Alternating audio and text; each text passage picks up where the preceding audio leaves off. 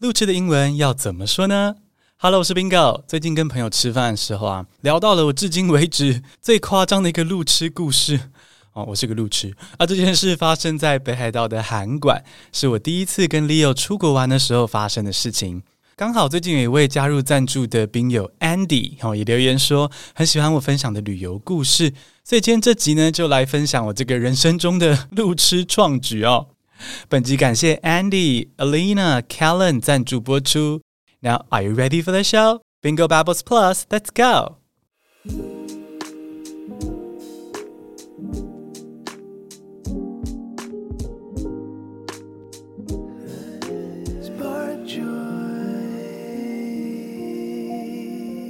When we arrived in Hakodate, the first thing we wanted to do was check into the hotel so we could get rid of our heavy luggage. I didn't know why, but a surge of confidence swept over me. I offered, Hey, Leo, you've been taking the lead. It must be exhausting. What about you take a rest and I take the lead to guide us to the hotel? Leo thought it was no big deal and let me lead the way. I was determined to prove my abilities. I marched forward with conviction. I was 100% sure I could handle it. However, Despite my confidence, my internal compass seemed to have a different plan. We spent over 30 minutes walking with our heavy luggage until we realized, gosh, we were at the seashore. For real? Oops, I lost my way again. Instead of leading us to the downtown area where our hotel was, I ended up taking Leo to a small neighborhood by the seashore. Leo couldn't help but burst into laughter. I was so embarrassed. He then took over navigating and found the correct path to the hotel. Dragging our luggage along, we finally reached the hotel. We were both exhausted, but the mix up brought us a good laugh. The lesson I learned from this never offer to be the navigator again. Never. Does this story spark joy for you? 现在来听中文版喽。 我们从小樽搭 JR 到函馆之后呢，第一件事就是想要先去旅馆 check in，这样就可以把行李箱丢在房间里面。这时候不知道什么原因哦，我突然自信心爆表啊！我跟 Leo 说：“哎，你一直带路一定很累吧？你休息一下，换我带路去旅馆。”Leo 就觉得说：“嗯，应该没什么大问题吧，就跟着地图走直线而已，所以就同意让我带路了。”那虽然我充满了雄心壮志啊。但就像有些人的 gaydar 天生失灵啊，我脑中的指南针也是从来都不准。我们拖着沉重的行李箱走了超过半个小时，结果突然看到了海。我们的旅馆不是应该在都市里吗？Oops, I did it again。我以为我们在往旅馆前进，没有想到把 Leo 带去了海边。啊，Leo 忍不住大笑起来。啊，我也只好认输，让 Leo 把我们带回旅馆。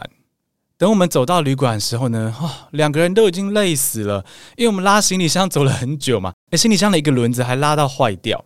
但是不管是当时还是现在，我们都觉得啊，这场意外也蛮好笑的啦，哈。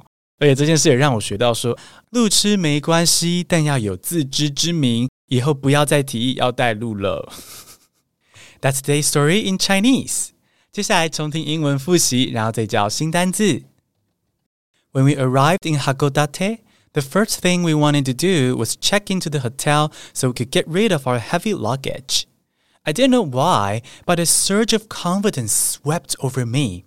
I offered, Hey, Leo, you've been taking the lead. It must be exhausting. What about you take a rest and I take the lead to guide us to the hotel? Leo thought it was no big deal and let me lead the way. I was determined to prove my abilities. I marched forward with conviction. I was 100% sure I could handle it. However, despite my confidence, my internal compass seemed to have a different plan. We spent over 30 minutes walking with our heavy luggage until we realized, gosh, we were at the seashore. For real? Oops, I lost my way again. Instead of leading us to the downtown area where our hotel was, I ended up taking Leo to a small neighborhood by the seashore. Leo couldn't help but burst into laughter. I was so embarrassed. He then took over navigating and found the correct path to the hotel. Dragging our luggage along, we finally reached the hotel. We were both exhausted, but the mix up brought us a good laugh. The lesson I learned from this never offer to be the navigator again. Never. 有听到更多细节吗？我今天要教的是路痴的三种说法。像航海王的索隆那样子呢，左右分不清、方向感不好这样的路痴，要怎么用英文表达呢？哦，第一种路痴的说法是 “Someone has no sense of direction”。 Sense 就是什么什么感的意思哦，比如说成就感 （sense of accomplishment）、幽默感 （sense of humor） 或是责任感 （sense of responsibility）。所以方向感的英文呢，就可以用 sense of direction 来表示。而路痴就是没有方向感的人嘛。所以，如果你说某个人 has no sense of direction，就表示说他是个路痴。来造个例句哦 ：I realized I had no sense of direction when I struggled to find my way home after taking a walk。自从某一次散步之后，差点找不到回家的路，我就发现，哎，我是一个路痴。True story。有时候散步我会想要走新的路线嘛，然后一直以来呢，我都是用这个便利商店来认路。如果各位方向感不好的朋友应该很懂哦，靠景色认路这样子。 但现在有时候同一条街上就给我有两三间 Seven，那我要怎么找路？路痴不友善嘛，Bingo unfriendly。所以现在除非 Leo 有跟我一起散步哦，不然我都尽量走固定的路线。第二种说法是 Someone tend to get lost easily。Tend to 是经常或是有这个倾向的意思，get lost 是迷路。所以，someone tend to get lost easily，就是说某人很容易迷路，表示说他是个路痴嘛。比如说，I don't like to travel alone because I tend to get lost easily。我不喜欢独自旅行，因为我是一个路痴。或是，I tend to get lost easily in Taipei Main Station。It's like a maze to me。我很容易在台北车站迷路，那里对我来说简直是一座迷宫。北车下面不是有 K 区、Y 区、Z 区好几区吗？哈， 我永远都不知道哪里是哪里哦。可是 Leo 却可以穿梭自如哦，随时都知道要怎么走到买电动游戏那一区。不过说起来，这样与其说是方向感，也许 Leo 拥有的是一种野性的直觉哦，像鲑鱼一样可以回游回到他的阿宅区。哼，最后一种路痴的说法是 directionally challenged，directionally challenged。这种说法非常幽默哦，外国人常挂在嘴边开玩笑用的。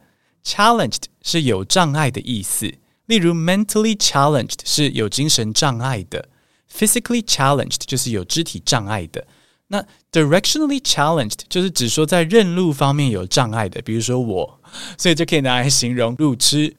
我们造个句子哦：As someone who is directionally challenged, I need Google Maps to survive. 身为一个路痴，Google Maps 是我的求生工具。再一个例句哦 ，You need to give me very clear instructions when inviting me to an interview because I'm directionally challenged。我有认路障碍啊，所以邀请我去访谈的时候，请告诉我清楚的路线。其实我曾经问 Leo 说，诶，为什么他方向感这么好？结果他说他以前其实也有点路痴，诶。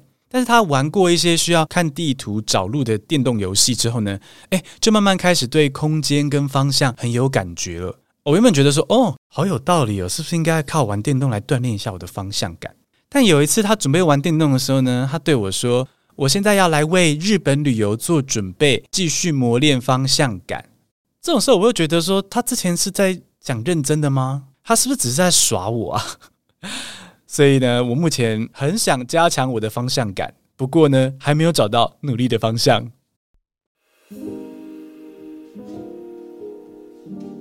简单复习一下路痴的三种说法。第一个，has no sense of direction，has no sense of direction，没有方向感。tend to get lost easily，tend to get lost easily，容易迷路。directionally challenged。Directionally challenged，有认路障碍的啊，这些都可以用来表达路痴的意思哦。